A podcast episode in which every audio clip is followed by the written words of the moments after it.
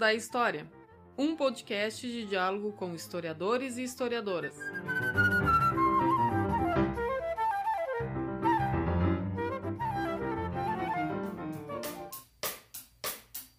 Last election and the ball game does never get a pass. Olá para todo mundo. O Minutos da História é um podcast de escuta de historiadores e historiadoras. Eu sou Mauro Dilman, historiador e professor da Universidade Federal de Pelotas. Esse podcast é um projeto de extensão desenvolvido na UFPEL e vinculado ao Laboratório de Ensino de História. O projeto conta com apoio do grupo de pesquisa Paisagens Híbridas da UFRJ. Nesse episódio, nós recebemos o historiador Diogo da Silva Royce, professor da Universidade Estadual de Mato Grosso do Sul, é autor de inúmeros textos, livros, capítulos e artigos, e nós destacamos aqui o livro Para Ser Historiador no Brasil: A História de um País e o Ofício de Historiador entre Alfredo Elis Júnior e Sérgio Buarque de Holanda, 1929-1959. Ele fala conosco sobre os sentidos da pesquisa em história. Com a palavra, o professor Diogo. Jumped up I told mom I'm safer here with you. Gostaria de agradecer o convite do professor Mauro Dilma, o acesso que está tendo aqui com Douglas, ao projeto do Minutos de História, da UFPEL. Então, é um prazer enorme estar participando da gravação desse episódio com a questão qual o sentido ou sentidos na pesquisa histórica. O que traz um sentido para uma pesquisa em história? Eu começo por dizer a vocês que todo sentido é uma construção individual, coletiva ou mesmo de uma obra que se traz ao longo do tempo. Primeiro aspecto disso é, ao olharmos ao longo do tempo, os sentidos que a história teve para diferentes civilizações. No caso greco-romano, a ideia de história voltada para um olhar cíclico e nessa circularidade mostrar o sentido da guerra e como a guerra era fundamental na organização socioeconômica e cultural daquelas sociedades, para distinguir o que é crível, o que é civilizado, o que é possível daquilo que é bárbaro. O que distingue o cidadão daquele que não é cidadão. Da mesma forma, esse sentido na Idade Média se altera. Já não é mais a guerra, mas a fé. Já não é mais uma circularidade de eterno retorno a fatos e acontecimentos do passado, que tornavam homens heróis, outros vilões, e faziam com que esses acontecimentos deliberassem ou não um conflito entre diferentes nações e sociedades. Na Idade Média, esses conflitos eram embasados de acordo com a fé. Uma fé construída por uma cristandade ocidental em formação, na qual a ideia de passado, presente e futuro era definida de acordo com o sentido da religião e naquele momento o retorno a Deus, a parúzia, em função do pecado original que fez com que o casal original saísse do paraíso e entrasse no tempo do homem, saísse do tempo de Deus, o tempo da eternidade. E a partir do momento que o homem sai do tempo de Deus, do tempo da eternidade, e passa a ter o, o seu sentido no tempo humano, esse sentido é embasado pelo trabalho, pela sociabilidade, pela construção de uma sociedade. Mas o pecado, incidindo sobre o homem, fazia com que essa ideia de fé, trazida com base na Bíblia, desse o seu sentido num futuro e não ao olhar retrospectivo de um passado que sempre retornava. Portanto, aquele olhar cíclico de eterno retorno da guerra e dos conflitos passa a ser deliberado por um eterno reencontro dos homens com Deus.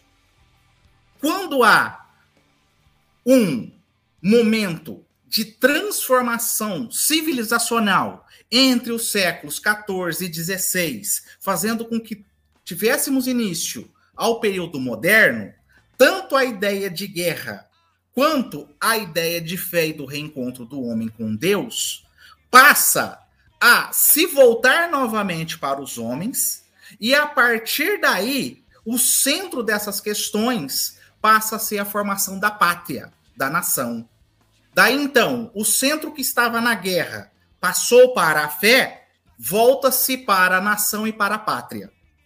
E com a Revolução Francesa, essa ideia que estava contida na guerra, que passa para a fé, que se distribui para a ideia de nação e pátria, se volta para a construção do cidadão, porque o sujeito central, a partir da Revolução Francesa, passa a ser o povo. É a partir do povo que se constrói a nação, é a partir do povo que se forma um Estado nacional. Na história, essas questões não acontecem separadamente, elas vão acontecendo concomitantemente. O exemplo aqui que simplifica essa situação é para mostrar que cada momento histórico faz com que o sentido que os homens dão ao seu passado se altere. Ora tendo centro nas guerras, ora tendo centro na fé, ora tendo centro na construção da nação e do Estado, ora tendo como base o sujeito central, o cidadão. Mas esses diferentes sentidos, construídos ao longo do tempo, que tem seu auge no século XIX, quando há a consolidação dos estados nacionais modernos e da proposta de cidadania que se forma com a construção dos sistemas educacionais nos diferentes estados nacionais europeus, que depois vão se expandir para as Américas, para a África, para a Ásia, faz com que a própria ideia de história e pesquisa histórica não fica aí exclusivamente construída com base em diletantes, em amadores, em apaixonados pelo estudo da história, mas se faça a partir de um local específico que é a universidade. A universidade passa então a deliberar o que é a história, como se escreve a história, como se faz a história e, por extensão, que sentido que se dá à pesquisa histórica. Essa história construída a partir das universidades não deixa de lado a experiência do passado, que vem com os gregos e romanos, depois nas igrejas, nos mosteiros, num primeiro momento da modernidade, com o início da criação das universidades a partir do século XII e XIII, mas com a sua consolidação depois da Revolução Francesa e dos Estados Nacionais, que faz com que a universidade centralize a produção do saber em diferentes áreas do conhecimento e, como tal, também da história. No século XIX, o sentido que era dado à pesquisa histórica estava exclusivamente formalizado na ideia do documento e o que é o documento histórico. A chave da pesquisa histórica estava, portanto, no encontro dos documentos, na autenticidade e veracidade dos documentos, e o papel do historiador era organizá-los, rastreá-los e interpretá-los com base nessa chave de autenticidade que tinha um sentido não somente cronológico e estatal, mas também que era deliberado a partir de fontes oficiais que tinham maior credibilidade diante do estudo do passado em relação às fontes privadas. A partir do início do século XX, esse sentido que estava calcado estritamente na ideia de fonte, na ideia do documento, no encontro desse documento e na sua análise objetiva e imparcial, com o movimento dos análises na França, mas não somente com eles, mas também com a crítica das ciências sociais ao tipo de escrita da história que se fazia até então, faz com que o centro da ideia de toda pesquisa esteja no problema, no questionamento. Portanto, não é o passado, nem a fonte, nem a guerra, nem a fé, nem a nação, ou simplesmente a construção da cidadania que dá sentido à pesquisa histórica. O que passa a partir dos anos 20 a dar sentido à pesquisa histórica é o problema que é construído a partir do momento contemporâneo em que se encontra o pesquisador. A partir das indagações que o pesquisador faz à sociedade em que ele vive, ao momento que ele vive, para o passado, é que dá sentido ao reencontro desse passado para a compreensão e melhor interpretação do processo histórico e do momento em que aquela sociedade está vivendo.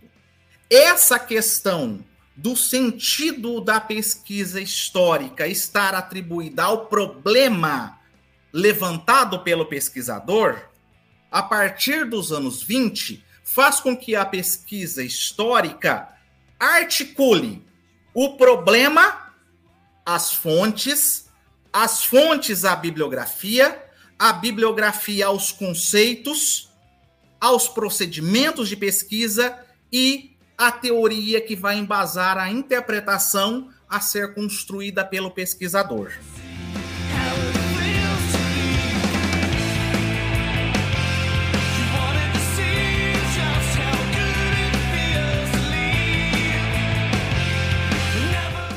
Professor Diogo, muito obrigado pela sua participação no Minutos da História.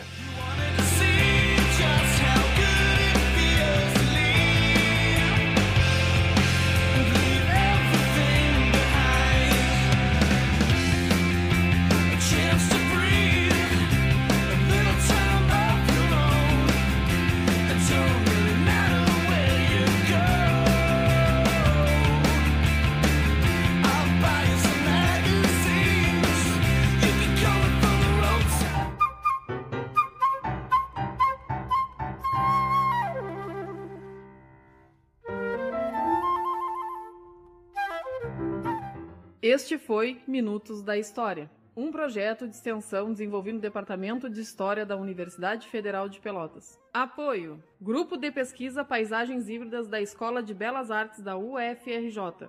Coletivo AMU. Conheça, viva e apoie o movimento underground. E mais ou menos preze. Edição de podcast.